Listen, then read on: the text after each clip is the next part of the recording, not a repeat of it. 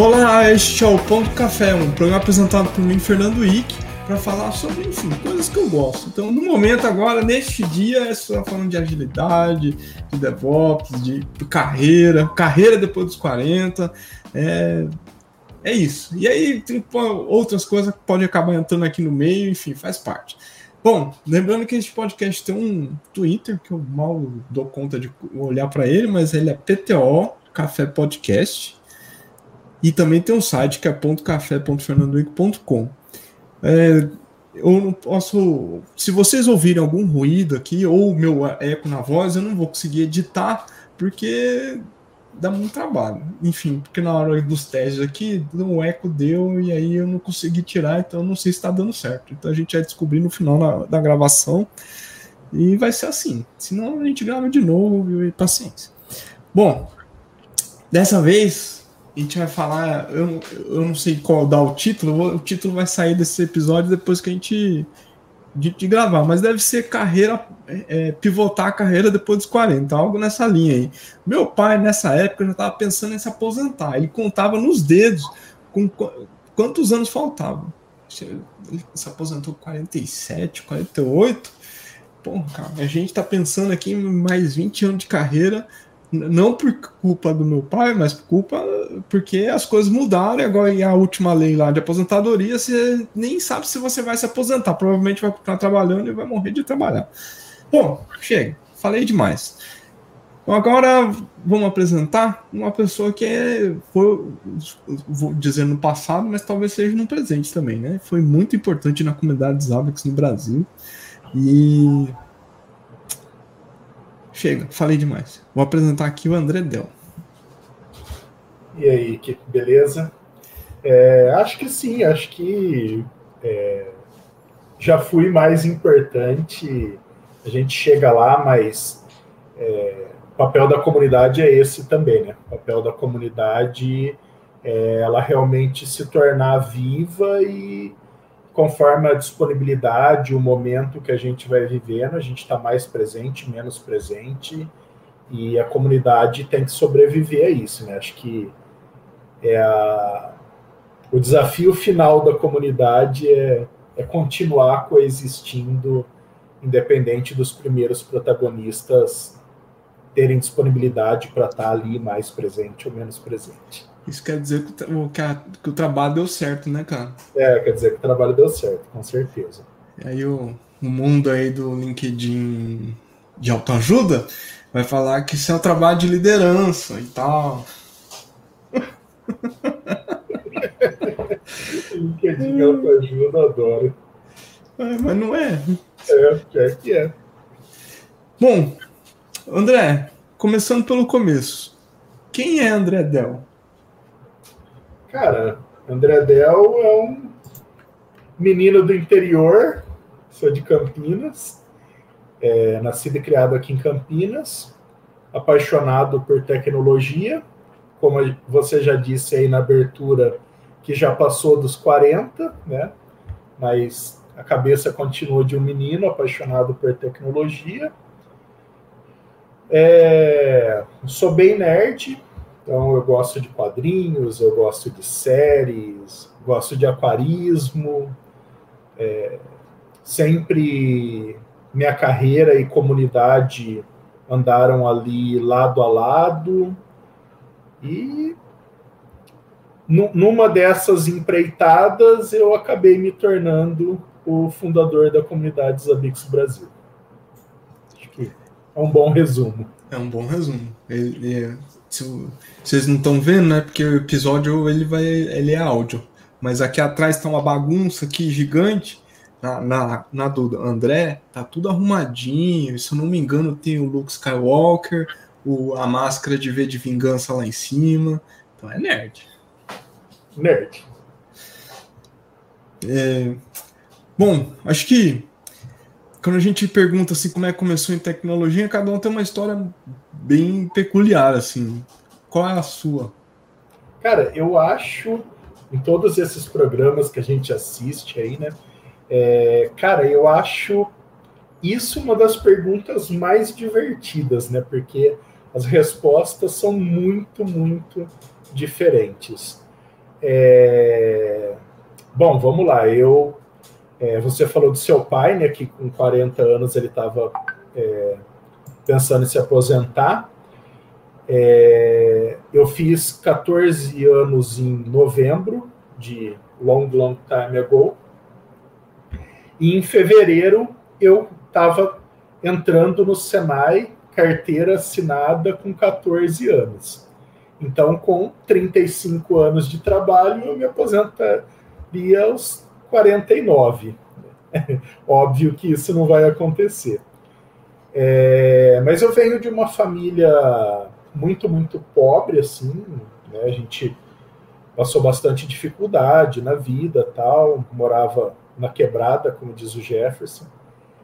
E eu não tive contato praticamente nenhum com computador, assim, eu via as pessoas usando, tal, né? Mas eu não, não tive esse contato. E aí, quando eu tinha uns 18 para 19 anos, mais ou menos, eu fui fazer um curso de informática básica. Então, quem é da nossa época vai lembrar da Data Control. Os caras Sim. patrocinavam Fórmula 1, fazia comercial com atores da Globo. Era uma rede gigantesca, né, no Brasil. E eu fui fazer lá o curso de Windows, Word, Excel e PowerPoint.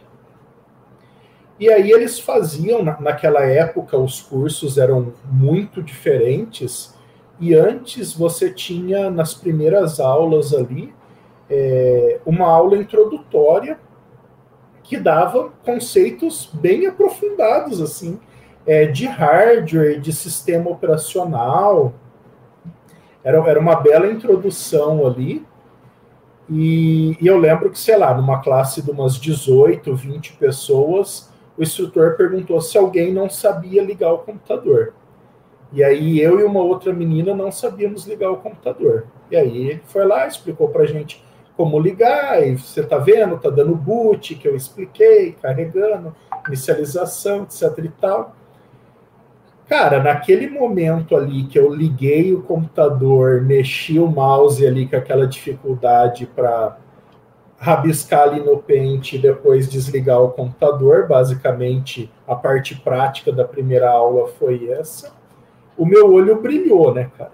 Meu olho brilhou e eu falei, cara, eu eu não sei o que, que é preciso, mas é com isso que eu quero trabalhar. Eu quero ser esse cara que está aí na frente. E aí, como eu trabalhava de um lado da cidade, a escola ficava no centro e eu morava do outro lado da cidade. Campinas não é grande igual São Paulo, mas é, sei lá, eu perdi aí uns 30 minutos até o centro, mais uns 40, uma hora, dependendo do trânsito, do centro até minha casa.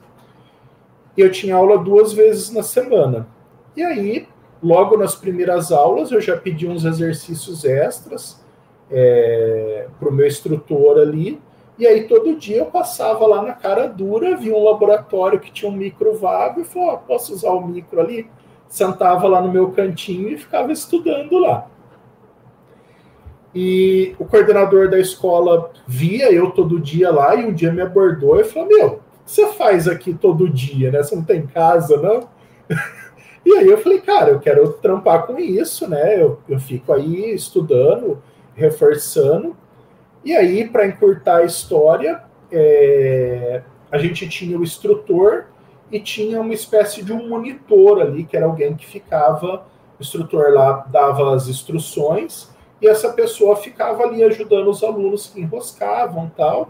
Eu comecei a trabalhar como monitor, é, depois eu virei instrutor. Aí des, da Data Control ela faliu, é, depois de um tempo ela faliu, e aí eu fui para uma outra escola é, da aula, e aí é, é, um grande amigo até hoje, o, o coordenador, ele falou assim, cara, eu vou dar as minhas turmas para você, porque eu estou assumindo a coordenação. Ó a responsa, hein, cara? Vou assumir as turmas do coordenador. Só que óbvio que tinha uma pegadinha, né? As turmas que ele deu para mim era sábado das 6 da noite às 10 Nossa. e domingo da 1 às 3 da tarde. Foram as três primeiras turmas que ele me deu, duas no sábado e uma no domingo.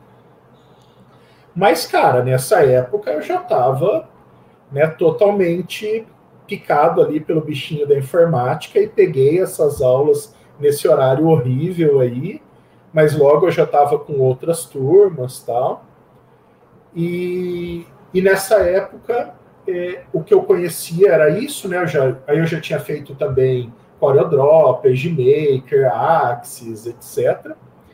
E, e nessa época tinha um rapaz que fazia manutenção dos micros da escola e ele arrumou um outro trampo lá e, enfim, a escola ficou sem ninguém para fazer manutenção nos micros. E aí o proprietário me propôs é, me pagar um curso, na época um curso de hardware, e eu assumiria por alguns meses ali, em troca do curso, a manutenção dos micros da escola. E aí eu, além de conhecer essa parte de, de aplicativos, entrei no mundo do hardware. E um tempo depois, é, um outro conhecido foi lá é, trocar, porque a escola ainda usava é, rede coaxial. Oh, meu Deus. E aí foi colocar um hubzinho lá, cabinho CAT5E e tal.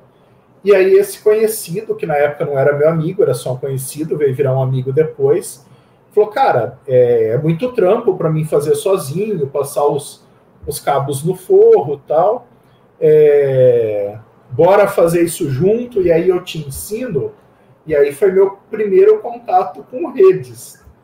Foi aí que eu finalmente entrei no mundo das redes.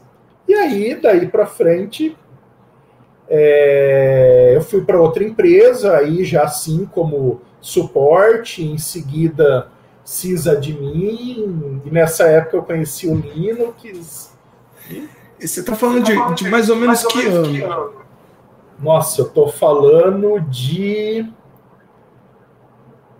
Ah, eu acho que 98, mais ou menos por aí. Vocês... 97. Vocês... Ah, Para você ter uma ideia, é... meu, o meu primeiro contato com Linux, nessa segunda escola que eu cheguei, tinha um, um servidor ali que compartilhava a internet nos laboratórios. Uhum. E aí esse coordenador, é, ele chegou para mim e falou assim, ó, isso aqui é o servidor mais importante da escola. Era um micro jogado num canto lá. Ele que compartilha a internet. Isso aqui é um Linux, ó. Logou lá, deu um LS, você não chega perto dessa máquina, porque ela é a máquina mais importante da escola. E aí eu, eu vi aquilo, né? Falei, cara, que raio é Linux, né, cara? Como assim esse, não, não, é o Windows, né, cara? Esse servidor aí é o famoso desktop server. Desktop server. E, e aí eu fui dar uma pesquisada sobre o que era Linux e tal. E um dia eu estava numa livraria ali, nerd, né? Sempre na hora do almoço eu dava um pulo na livraria ali no centro e tal. E eu vi o Curumim Guarani. E eu falei, caramba, cara, é um Linux com interface gráfica. E aí eu passei meus cheques lá, parcelei, nem sei mais quantas vezes, e comprei a caixinha do Curumim Guarani, é do Conectiva Guarani, que inclusive dava direito a suporte. Só que naquela época, imagina que de Campinas ia fazer um interurbano para Curitiba para pedir suporte, né? Então eu tinha que me virar com o que estava no manual ali. E nessa época eu conheci o, o, guia do hardware do Morimoto, que ele falava do Mandrake. Ele nem tinha lançado o Kurumin ainda. E aí ele já falava do Mandrake, que era uma distribuição é, bastante voltada para usuários tal. E eu ficava esperando ansioso lá sair um novo tutorial para mim aprender mais alguma coisa de Linux. isso é saudade, hein? Saudade, saudade. E o, o som tá me sabotando aqui, mas. Paciência. Vamos lá. O, como para você foi.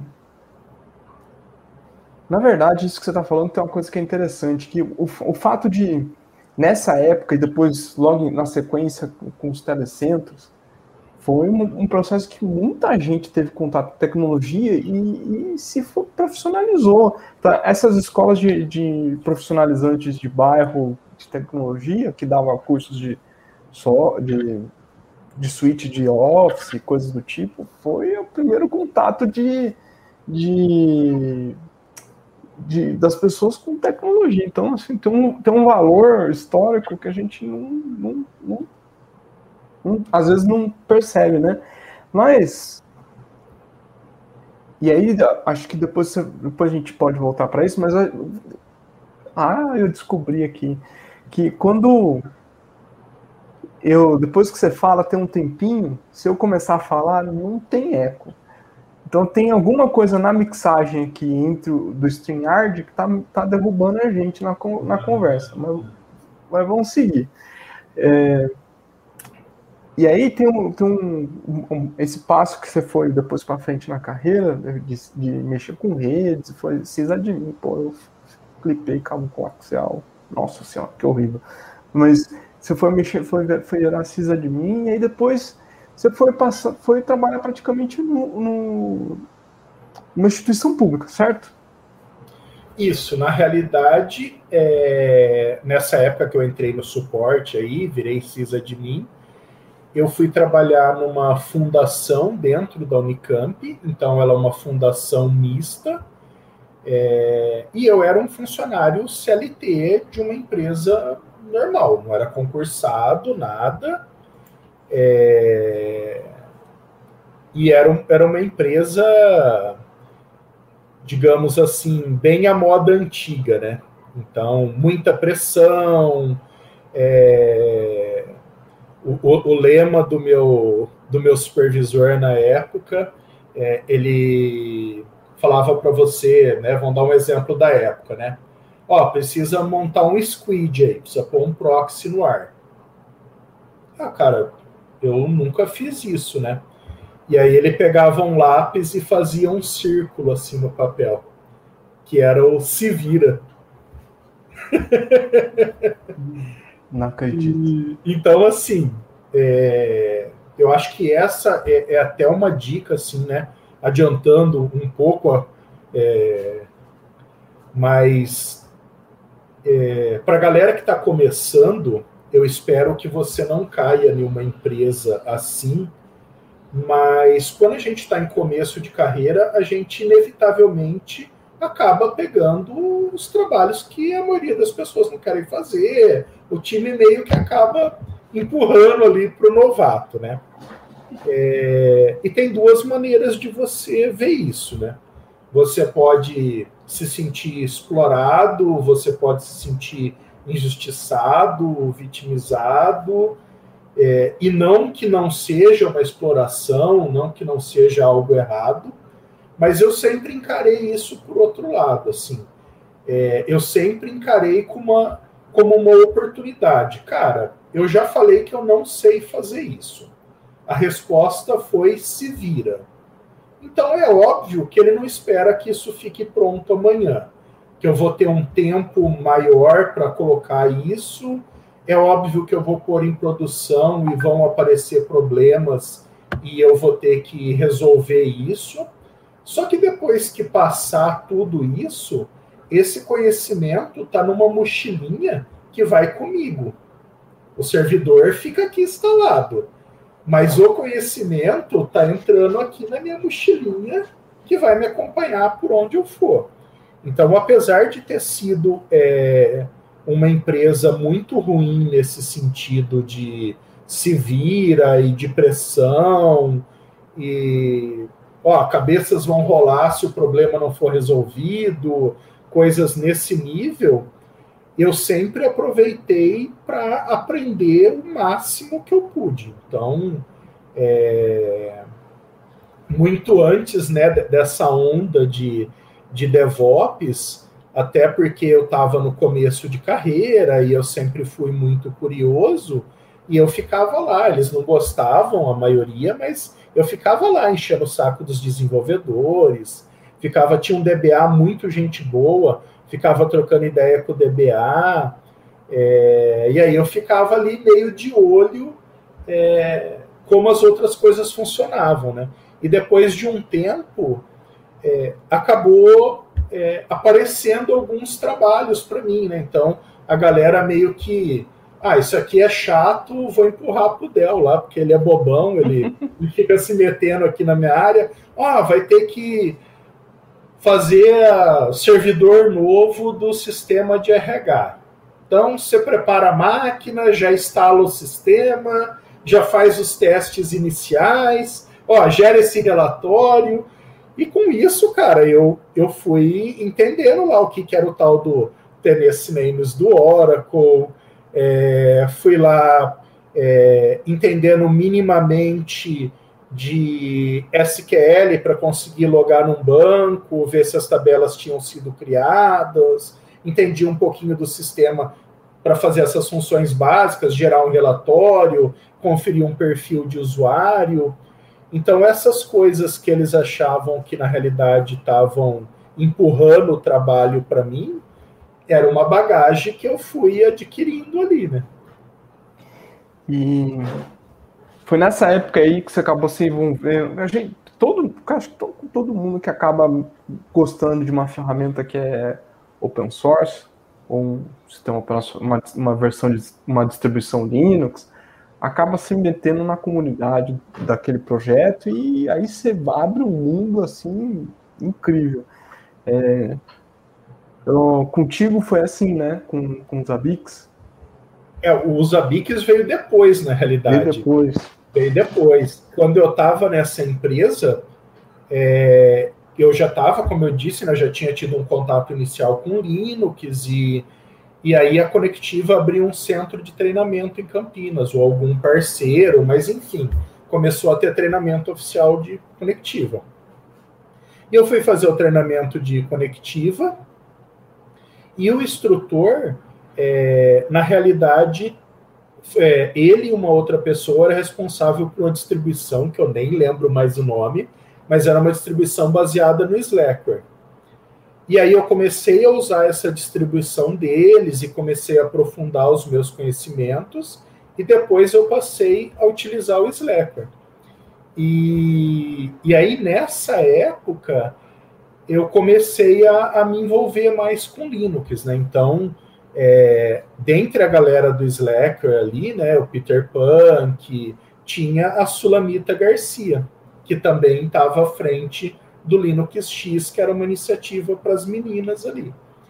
E aí eu comecei a, a me aproximar né, dessa galera e desses dois projetos. Então, é, participava das listas de discussão, ajudava o pessoal, e, e, comecei aí nos eventos, então, por exemplo, o Flisol. É, agora, é que eu já entreguei a idade, então não tem problema, né? Mas você lembra do Conisli, que era o congresso de software livre em São Paulo? Foi no Conisli, foi quando eu vi o Mad Dog pela primeira vez. É... Então eu comecei a me envolver, e aí é, em, eu comecei a faculdade já tarde, né? Eu comecei a faculdade com 24, então em 2004 é, eu, eu entrei na faculdade e a primeira coisa que eu fiz foi procurar a coordenação e falar, ó, não rola uma semana de informática aqui, e aí o coordenador falou: Ah, cara, eu já tentei, mas a galera não, não se envolve, mas podemos tentar. E aí ele passou é, na sala convidando a galera tal, e só apareceu eu e um outro carinha. Então nós dois e o coordenador organizamos uma semana de informática. Cara, e foi uma semana épica. É, porque o coordenador arrumou uma grana lá que ele tinha é, um monte de projetos que a galera não fazia, e ele pegou toda essa grana e colocou tudo ali. É, e a gente alugou o auditório da, da escola de cadetes. É, cara. E aí a gente trouxe é, Aurélio Verde, a gente trouxe o Cabelo, foi a primeira palestra do Cabelo, foi nesse evento. Paulino Michelazzo. É, tinha na época, eu não vou lembrar mais o nome, mas só para o pessoal é, ter ideia de como o Linux era incipiente nessa época, é, se discutia se a GPL era válida no Brasil ou não. Eu então não. veio veio um advogado, tinha um escritório em São Paulo de advogados especialistas em software livre. Ou era o Ronaldo Lemos, ou era o Marco Kaminski. Cara, eu não vou lembrar mesmo, mas é, era assim, era isso. Era, era um dos poucos que tinham, e aí um deles veio falar sobre isso. Teve uma palestra de um cara também que era do Soul Java, que na época o Java também não tinha o peso de hoje, né? E no sábado a gente ainda fez umas oficinas, que aí é, teve oficina de Java, e veio a Sulamita e mais umas duas pessoas lá do, do Slacker dar palestra e, e oficina no sábado também. Então, assim, foi uma mega semana de informática, assim. É... E aí eu já tava, né, cara? Eu, eu já tava em lista, eu já ia para evento, e aí eu participei da organização de um evento e consegui trazer todo mundo que eu era fã para palestrar no evento. E, e aí, em, isso em 2004, né? Em 2007 eu me formei, era o último ano de faculdade. O tema do meu TCC foi monitoramento. Então, eu fiz com SNMP e no finalzinho uma pincelada de Zabbix, mas, cara, era instalação, cadastrar um host ali, gerar uns gráficos, o um negócio bem no comecinho mesmo. E aí, em 2008, eu tinha uma série de dúvidas e, e existia um fórum oficial que era para português e espanhol, tudo misturado. É, e o fórum era todo em inglês, então você tinha que logar em inglês, aí achar a área lá dentro de português e espanhol. Então, muita gente no Brasil tinha muita dificuldade, né? E eu falei, cara, eu já tenho essa bagagem, eu já participei de um monte de lista. Eu vou criar aqui no Yahoo Groups uma lista, Zabix Brasil. Chamei os amigos, né? Uns 10 amigos lá entrou para mim não ficar sem graça de criar uma lista e não aparecer ninguém. E comecei um trabalho literalmente de evangelização. Toda semana de informática, todo evento que tinha na região, tava lá o Del com uma palestrinha, o que é Zabix, e, e assim começou a comunidade. E assim começou a comunidade. Esse, esse tipo de trabalho, a gente não, não sabe o tamanho do impacto que tem, né? A gente estava conversando antes do da gente começar aqui, estava falando para o Del que o, a liderança de onde eu trabalhava, um dos executivos, do Cilevo e tal, falou o nome do Del várias vezes nas reuniões e da, do trabalho que ele fazia no, com os amigos. Então, acho que tem um peso que a gente não sabe, né? Não, não sabe. Assim, é... isso é uma das coisas que eu sempre comento, né? Claro que tem doido para tudo, mas na minha experiência e, e na maioria das pessoas que eu conheço, foi um negócio acidental praticamente, né, cara? Assim, cara, não existe nada, nenhuma iniciativa. É, eu já entendo de comunidade e, e, é uma maneira de eu devolver. Eu já palestrava, já participava das listas tal, mas eu vi ali uma oportunidade de eu aprender mais da ferramenta que eu estava fascinado ali por ela e devolver isso tudo que eu tinha recebido da comunidade, né? Então eu acho que nessa época que a gente pegou o Linux, a questão cultural né, era muito mais forte, né? Assim, a gente entendia muito mais o, o peso disso, né? É, da liberdade mesmo. Então foi, foi uma maneira que eu vi de devolver tudo isso que, que a comunidade de software livre tinha me proporcionado e devolver um pouco disso. É, sem pretensão nenhuma, era uma lista de distribuição, entendeu? Eu jamais imaginei que ia tomar a proporção que tomou. Então, é, para quem não sabe, o Zabbix foi criado é, lá na Letônia, que é um país ali vizinho da Rússia. É, eles têm uma conferência anual, né? A gente tem no Brasil desde 2016 também, mas eles têm há muitos anos uma conferência lá na Rússia e, e lá na Letônia, né? E, em 2013 eu fui para a Letônia palestrar sobre a comunidade Zabix Brasil. Então, cara, jamais ia imaginar isso, entendeu? É, o número de pessoas que eu conheci, de amigos que eu fiz, é, de, de eventos que eu participei, direto ou indiretamente, né, por causa dos Zabix, era um evento específico de Zabix, eu tinha, por exemplo, a gente teve em 2013 também é, dentro do Latinoware uma trilha sobre Zabiques. É, e, por exemplo, não vou citar o nome da pessoa, mas é, que é um amigo hoje, mas uma pessoa chegou um dia para mim num evento que a gente estava fazendo, inclusive em São Paulo, e falou assim: Del, eu nunca tinha lido um livro na minha vida. O primeiro livro que eu li de capa a capa foi o livro que vocês escreveram de Zabiques cara, para mim que sou apaixonado por leitura, não tem preço, né, cara? Assim, é, e isso daí já, já valeu todas a, as noites, as dores de cabeça. Você sabe, evento. A gente planeja, planeja, planeja e algo sempre sai do controle. Cara, vale, valeu todo o estresse, assim, valeu é, tudo, assim, tudo.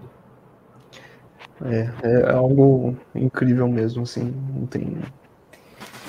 E aí, você estava contando no, nos bastidores aqui, na, na, prévia, né, que a gente estava fazendo um esquentazinho, que foi num outro evento que deu um estalo, quer dizer, deu um estalo, não, você já estava pensando em, em, dar uma mudança drástica na carreira, mas foi num outro evento que falou assim, putz, é isso. Exatamente, aí entra o senhor Fernando Ick. É... Sim, eu já. É, é, é, legal, né, cara, assim, essas retrospectivas, que a gente vai lembrando de coisa, né, cara? Em 2013, na Latinoware, é, eu estava com o Gomex. Gomex trabalhava ainda numa universidade lá em Salvador. E, e, cara, olha que louco, o papo do Gomex em 2013 já era, cara, eu preciso automatizar as coisas lá, é tudo muito repetitivo, é tudo manual, é tudo muito propenso à falha. É, eu preciso automatizar essas coisas, eu preciso é, melhorar os processos lá. Então, assim, a gente já tinha essa pegada, né? Eu já tinha feito um curso de Puppet, é, então eu já tinha essa pegada de automatizar as coisas, né? E aí eu comecei a ouvir falar sobre o movimento DevOps e, pô, vou entender melhor sobre isso. E aí veio o evento, né? Veio o primeiro DevOps Day São Paulo, é, que foi um evento assim que é, de muitas maneiras é, mudou completamente minha vida. Assim. É, conheci você, conheci outras pessoas. É, aquela, cara, aquela palestra da menina da padaria. Ah. Tem, tem, os vídeos disso, não tem? Tem. Tem, em, baixa, em, em baixa resolução, porque a gente fez bobagem ali na gravação, mas tem. É, o que o André tá falando é da palestra da Beth Baker. Cara, eu, eu, não vou falar mais nada, não vou falar de onde ela saiu. Assistam, assim. É... Então, assim, o evento foi sensacional. O evento foi sensacional. É, conheci pessoas que eu não, não conhecia pessoalmente, tive a oportunidade de conhecer. Cara, e quando eu vi ali aquela galera falando de testes e de padrões é, e de qualidade de software e de colaborar e eu acho, eu nem lembro se nesse evento o Requena falou ou não, acho que não foi no primeiro, mas enfim, é, parafaseando o Requena, né? Sentir a dor do amiguinho, cara, acho que não, não tem frase mais perfeita que essa. Sentir a dor do amiguinho, cara, naquele momento ali eu falei, ó, é isso, é isso mesmo que eu quero fazer. Minha carreira precisa dar uma guinada e é isso que eu vou fazer da vida. E eu não lembro se foi um pouquinho antes, um pouquinho depois, mas foi na mesma época. O Andreev, que é um, grande amigo aí também, é, e figurinha carimbada da comunidade aí, ele, ele, leu em algum lugar, ele ouviu falar em algum lugar que a galera estava fazendo um coffee ops. E aí a gente resolveu fazer um coffee ops em Campinas. E a gente divulgou, mas principalmente os amigos, né? Era uma desculpa para os amigos se encontrar e, e falar de tecnologia e chorar um pouco das dores do dia a dia. E a gente ia uma vez por mês para um Starbucks é, e ficava ali é, duas, três horas batendo papo, falando de, de novas tecnologias, de coisa que a gente tinha lido, de dores que a gente tinha no dia a dia, se alguém tinha passado por aquilo, como tinha resolvido, enfim, a gente fazia ali um, um coffee ops. É, e eu lembro que em um desses coffee ops, logo depois do evento, assim, é, eu falei com alguns amigos ali e falei, ó, ah, cara, eu, eu quero sair da Unicamp e voltar para o mercado. E aí, dois problemas, né? Eu já tinha mais de 40 anos eu já tinha saído daquela empresa, passado num concurso público, e eu estava 12 anos como concursado da Unicamp. Só que no tempo total eu fiquei oito anos nessa empresa que já era dentro da Unicamp e mais 12 concursados. Então eu estava com mais de 40 anos e há 20 anos afastado do mercado tradicional de tecnologia. Um frio na barriga. Cara, deu, deu muitos frios na barriga, porque é, a, o funcionalismo público, né, assim, esclarecer para quem não sabe, são duas coisas distintas. Uma coisa é o regimento de trabalho. Eu era contratado, CLT, normal, com os mesmos direitos e obrigações é, de qualquer empresa normal. Então, meu regime de contratação era CLT. Só que a outra coisa é que eu fiz um concurso público, isso sai no diário oficial, você é um funcionário do Estado. E isso traz uma série de, de garantias e de implicações que, na prática, para você ser demitido, é algo muito complicado. Né? Você tem que fazer algo muito grave para você ser demitido. Então você tem essa estabilidade, você sabe, cara, eu não vou ser mandado embora.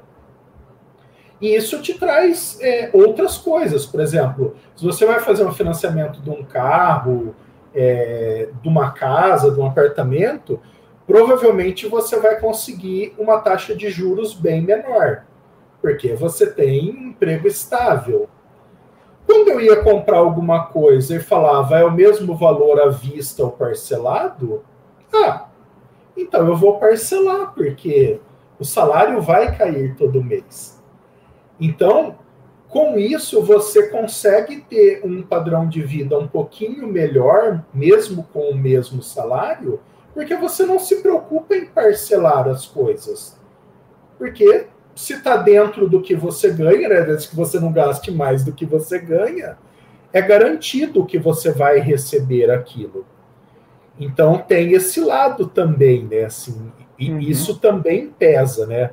As pessoas falavam para mim, cara, mas você tem estabilidade, né? Você sabe que o seu emprego está garantido praticamente independente do que aconteça com a situação do país, independente de inflação, de da área estar tá aquecida, da área não estar tá aquecida.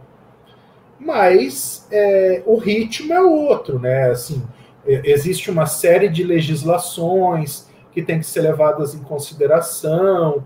Então, é, adquirir tecnologia nova e, e, e, não só adquirir no, no quesito de valor, mas enfim, mudar processos, as pessoas são muito resistentes, porque ah, o cara de compras lá tem lei de responsabilidade fiscal, lei municipal, lei estadual, lei federal. E aí você de repente fala que quer mudar a arquitetura do sistema, o cara fica desesperado, porque esse sistema funciona e contempla tudo isso. É... Então eu comecei a sentir uma inquietação muito grande de cara. É... Isso aqui foi legal, aprendi muito esses anos todos, tive oportunidade de evoluir muita coisa, de modernizar, mas chegou ali numa barreira. A galera não deixa eu passar disso aqui, né? E, e não é o que eu quero, não, não tá mais me fazendo feliz, né? Então, é, eu já vinha há muitos anos é, dando aula né, em faculdades particulares, também de aula em várias faculdades aqui da região.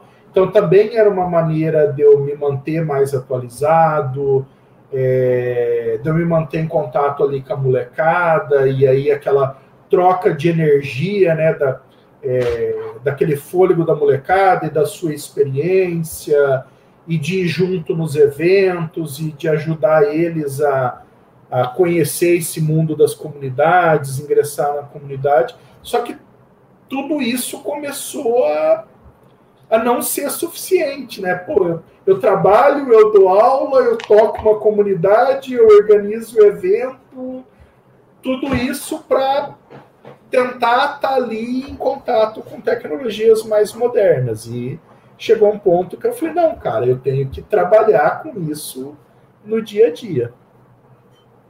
E, e o que, que você sentiu de Discovery, né? Você está numa, numa, Acho que esse retrato que você comentou de uma instituição pública é, também ele acontece em organizações que têm um pensamento mais tradicional e e as coisas acontecem de forma mais diferente. Então, eu vou generalizar aqui, mas de uma forma ruim, mas ela, ela exemplifica, assim, como é que foi o choque de sair de uma estrutura tradicional e aí você vir, ir para uma, uma estrutura, não foi na primeira, né, que você, a gente conversou antes, mas depois você che até chegar onde você está hoje, que é uma estrutura completamente diferente de trabalhar, de pensar, de organizar. É, foi, foi um choque em todos os sentidos, assim, né? É, eu saí da Unicamp, eu fui para uma outra empresa, uma empresa bem, bem famosa aí. É, e aí, quando eu cheguei lá nessa empresa, né, assim, é, não, assim, fazendo um, um parênteses aqui, né, é, não é uma questão de de preconceito, de nada disso, mas assim, entendam que não era o meu dia a dia, né? Então, cara, eu cheguei numa empresa é, que tem uma cultura é, de inclusão maravilhosa, assim, sensacional. Só que, cara, era muito louco, porque assim, eu olhava e tinha uma pessoa de cabelo azul. Aí eu olhava para o lado e tinha um cara de dread.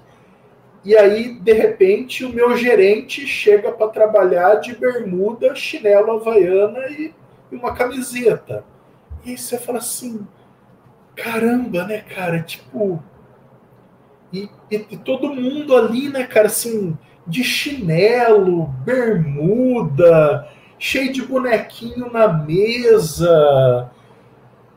Cara, assim, é muito louco, né, cara? Videogame, geladeira de cerveja. E você fala assim, caraca, assim. E, claro, tinha pessoas da minha idade, pessoas mais velhas, mas a grande maioria, né, a galera tudo mais jovem.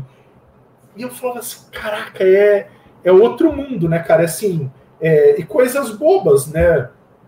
É, a gente estava sentado um do lado do outro e o cara me chamava pelo Slack. Eu falei, caramba, é só esticar o braço, né?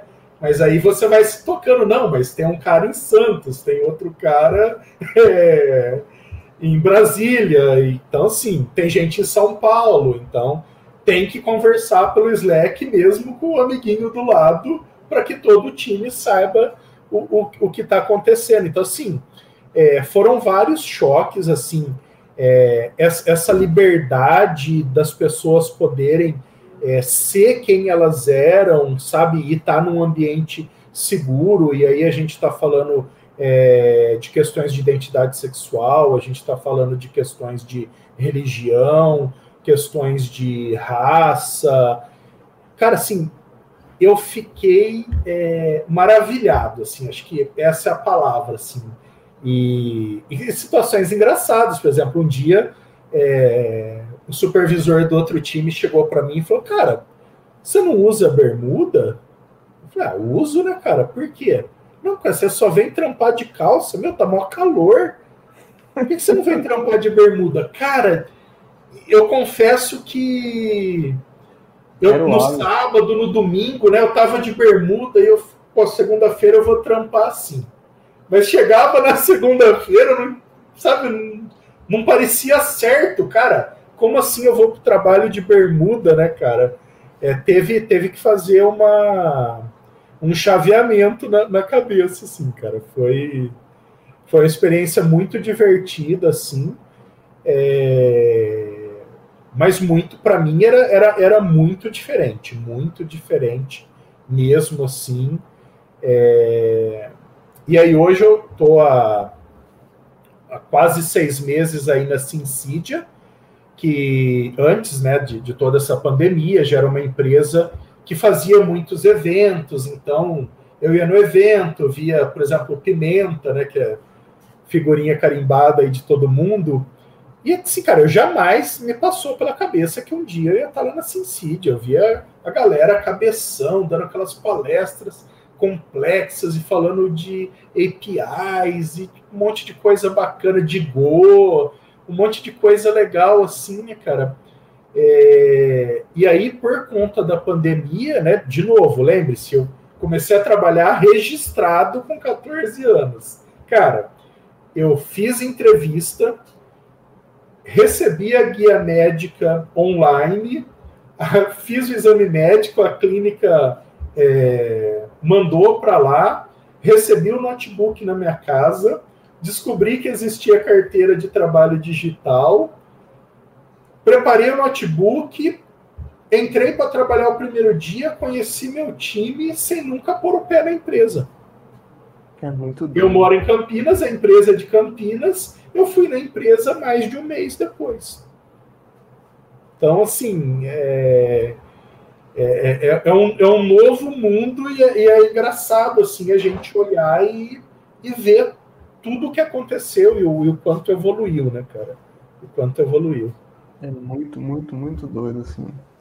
E para quem, acho que para quem está começando, é, para quem tá começando na carreira ou está fazendo a mudança como você fez, é, o que, que você dá de dica, assim, por onde. Óbvio que cada um tem um trajeto diferente, e aí é, né, você vai só dar a dica de um das possibilidades da pessoa fazer isso, né? Ou dar uma dica de um caminho que ela possa seguir. É, eu queria abordar primeiro uns pontos que eu, que eu sei que você defende bastante e que você vai concordar. É, Para quem está começando, como eu disse, é, é natural que você é, acabe pegando umas buchas aí, acabe pegando um trabalho mais repetitivo. É, entenda que isso faz parte da carreira, né? É, mas você tem que ficar muito atento no seguinte ponto: a sua saúde e a sua sanidade mental são recursos limitados e muito limitados. Então, se você é jovem, se você tem 18, 20 anos, É claro que você é, aguenta pegar plantão e você vai achar ótimo porque é uma grana a mais no fim do mês e você vira à noite fazendo integração, é, fazendo mudança de infra, seja lá a área que você está trabalhando. Não tem problema nenhum, eu acho que faz parte do começo da carreira. No começo a gente todo real a mais é bem-vindo mesmo. É, mas cuidado, né, é, assim, e procure opinião de outras pessoas. Se você está num processo normal é, de iniciando uma empresa ou de voltando para o mercado, como eu fiz, ou se você está numa empresa tóxica. Né? Porque existem empresas que realmente vão te sugar e depois cuspir o bagaço, entendeu? Então, é, muito cuidado com isso. A sua saúde é um recurso muito limitado. E a sua sanidade mental também é um recurso muito limitado. Então, o primeiro ponto é esse: é, dê o seu melhor. Se você tem gás, usa esse gás, aproveita enquanto você é jovem, mas cuidado para não entrar nessa vibe de é normal dormir duas horas por noite, é normal dormir é trabalhar de domingo a domingo. Não, isso não é normal, isso não é saudável, e jovem ou não, isso vai acabar com você rapidinho. Então, essa é a primeira dica. A segunda dica é assim: é, não compara o, o palco dos outros com o seu backstage, né? Bom, boa analogia. É, então, assim, é muito fácil, né? A gente, por exemplo, vou, vou citar amigos aí, a gente olhar o Wiki, a gente olhar o Requena, a gente olhar o Gomex, olhar o Jefferson Bad Tucks, e falar, nossa, o cara é um monstro, o cara sabe tudo. Ah, o Del fundou uma comunidade de Zabiques, é referência nisso. Gente, eu tenho 20 anos de, de área. E eu comecei a mexer com os Zabiques no segundo semestre de 2007. 2007, gente. Então, assim. É... A memória do André tá melhor que a minha, que eu não ia lembrar o semestre, não. eu lembro porque foi quando eu comecei a mexer no PCC ali. Então, assim. É... Não queira é, essa sede, sabe? É uma coisa que às vezes a gente vê, a, a pessoa tem três meses de carreira e já quer ser sênior. É, ela é, ou outras empresas, de novo, sem citar nome, mas tem empresas, cuidado, empresas famosas especializadas nisso. Você faz um trabalho de júnior, você ganha como júnior, mas o seu cargo é de arquiteto, o seu cargo é sênior. E aí a pessoa se ilude, não, mas eu estou na empresa XYZ que é referência no Brasil. Não, mas o meu cargo lá é todo mundo é é, é sênior qualquer coisa, é analista qualquer coisa, é arquiteto de qualquer coisa. Sabe, gente? E daí? Não está pagando suas contas, não está sendo saudável emocionalmente. Então, assim, cai fora. Então, é, às vezes você está numa empresa menor, onde você tem oportunidade de se relacionar com pessoas que são bacanas, é, que estão colaborando para o seu aprendizado, é, e que às vezes você tem um salário até melhor do que nas famosas, porque é, é quase um privilégio. Cara, você está tendo o privilégio de trabalhar na Dell Corporation Dell do Dell com O, tá? Na Dell Corporation. Então, assim, cara, você tem que me agradecer que eu tô deixando você trabalhar para mim. Então, cuidado com essas armadilhas. O resto, galera, é, é isso, assim. É, as coisas técnicas todo mundo tem que estudar. Eu acho que desde o começo foi o que me maravilhou na informática, foi saber que isso ia estar tá sempre mudando e que não ia ter monotonia, que sempre tem um universo a ser descoberto, sempre tem coisas novas. Então também não caia nessa piração de achar é, que você tem que saber tudo, que você é, todo mundo sabe isso, todo mundo calma, todo mundo sabe o que, sabe meia dúzia de jargão técnico, que ele ouve e que ele fica repetindo que nem um papagaio. Então, cuidado para não olhar para o palco e achar que todo mundo manja horrores e que todo mundo sabe tudo e que você não sabe nada, porque não é a realidade, tá? É, a gente não sabe um monte de coisa, galera. E, e eu falo em nome de todas essas pessoas que eu citei aí, sem medo algum. Qualquer um deles vão falar a mesma coisa. Cara, tem um monte de coisa que eu não sei, tem um monte de coisa que eu gostaria de ter tempo para estudar. É... Mas eu acho que assim, a, a outra dica é aprenda a base, sabe? Tem, tem muita gente é, querendo aprender Kubernetes e não sabe nada de sistema operacional, sabe muito pouco de Linux, não sabe nada de redes, sabe? O cara quer usar um framework qualquer, um Node.js, mas ele não sabe algoritmo básico, ele não sabe lógica de programação. Então, aprenda o fundamento, sabe? Se você aprender bem os fundamentos de desenvolvimento, a linguagem é só linguagem. Se você aprender bem a, a base ali, entender como um SO funciona, quando você for estudar estruturas de dados, isso vai ser muito mais simples. Quando você for estudar redes, isso vai ser muito mais simples.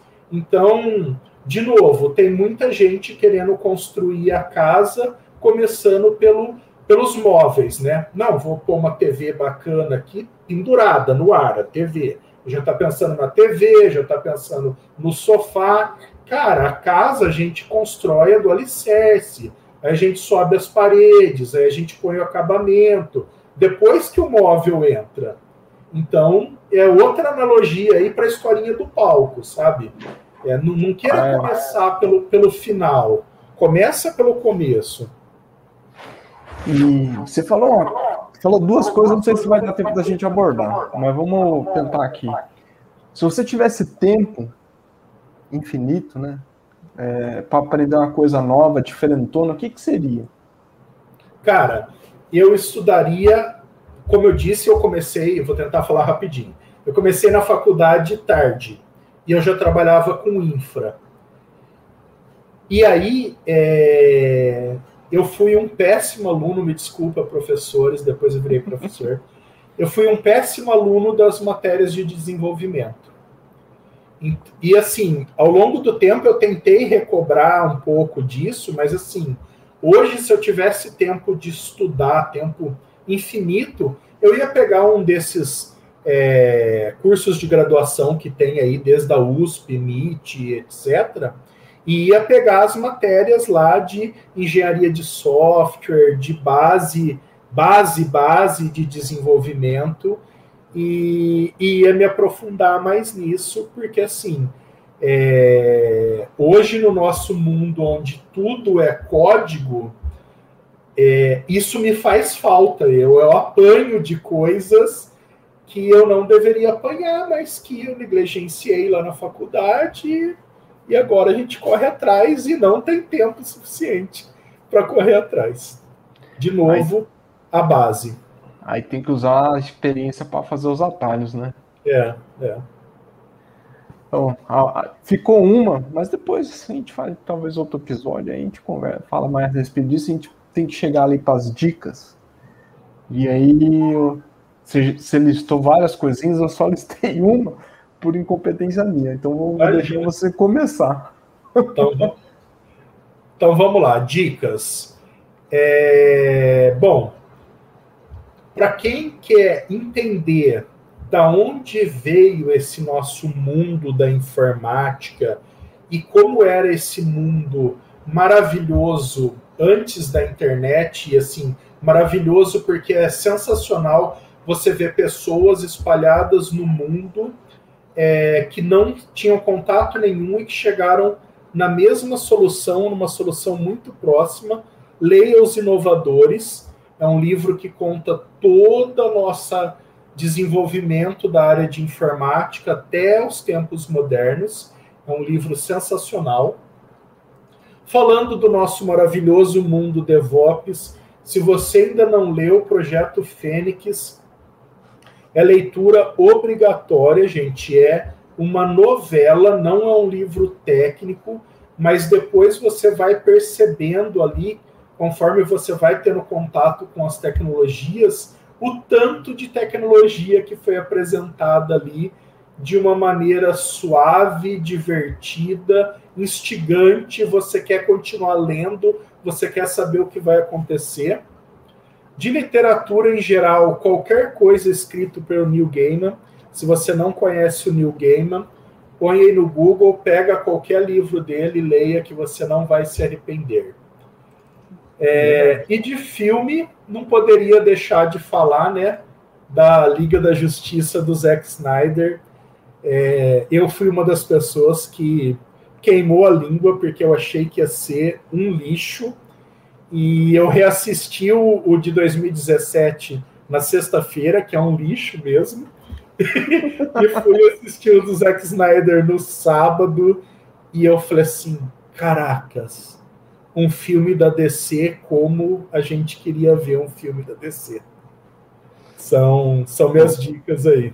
Eu vou assistir, eu não assisti ainda. Eu Cara, tô me preparando é... para as quatro horas. Quatro horas, assim. Para você ter uma, uma ideia, eu assisti assim.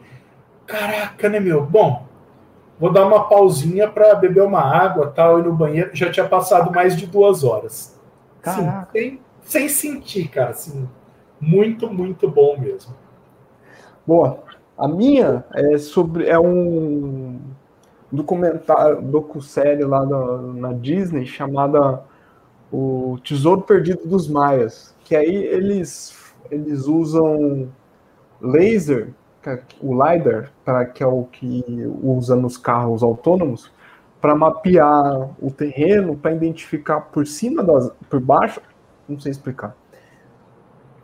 Simula, na verdade, ele, ele roda como se fosse uma, um sonar, e aí ele consegue mapear o terreno e, e como se fosse remover virtualmente as árvores, mostrar construções antigas, pirâmides, etc. É muito doido esse negócio. Cara, eu já fiquei, você me falou disso daí, eu já fiquei louco. Eu adoro documentários. Cara, eu já fiquei doido para assistir isso daí. Pois é, é muito doido. Eu recomendo, assim, porque tem a parte da. Ah, eu, eu, eu esqueci. E o apresentador, ele não tem uma perna, ele tem uma perna biônica. Então você vê a dificuldade dele lá atravessando a selva, que é muito legal, cara. Muito cara, legal. Pô, legal demais. Eu queria esse papo antes, mas agora que deu certo. É isso aí. Bom, André, obrigado por ter vindo aí, ter arrumado um tempinho para falar. Foi. Aí, cara, é... eu já falei isso várias vezes, mas agora vai ficar aqui registrado. eu sou seu fã é, é, falo para todo mundo, você é um cara sensacional, é, é um cara muito cabeça, muito preocupado é, com essa questão do bem-estar das pessoas, da saúde, que a gente ama a tecnologia, mas isso não é tudo e não pode ser a parte mais importante da nossa vida. A gente tem família, tem vida além né, do computador. E, cara, eu só tenho a agradecer a oportunidade de, estar aqui batendo esse papo com você. E se você quiser fazer um segundo, cara, a gente fica batendo papo aí horas, né, cara? O, o um assunto vai puxando o outro puxando. e a gente vai embora. A gente vai embora. Bom, é porque ele colocou nas notas aqui sobre Cloud Architecture e a gente não falou disso, então vai ficar para próxima. Bom, galera, brigadão mais uma vez. Eu espero vocês no próximo episódio e até.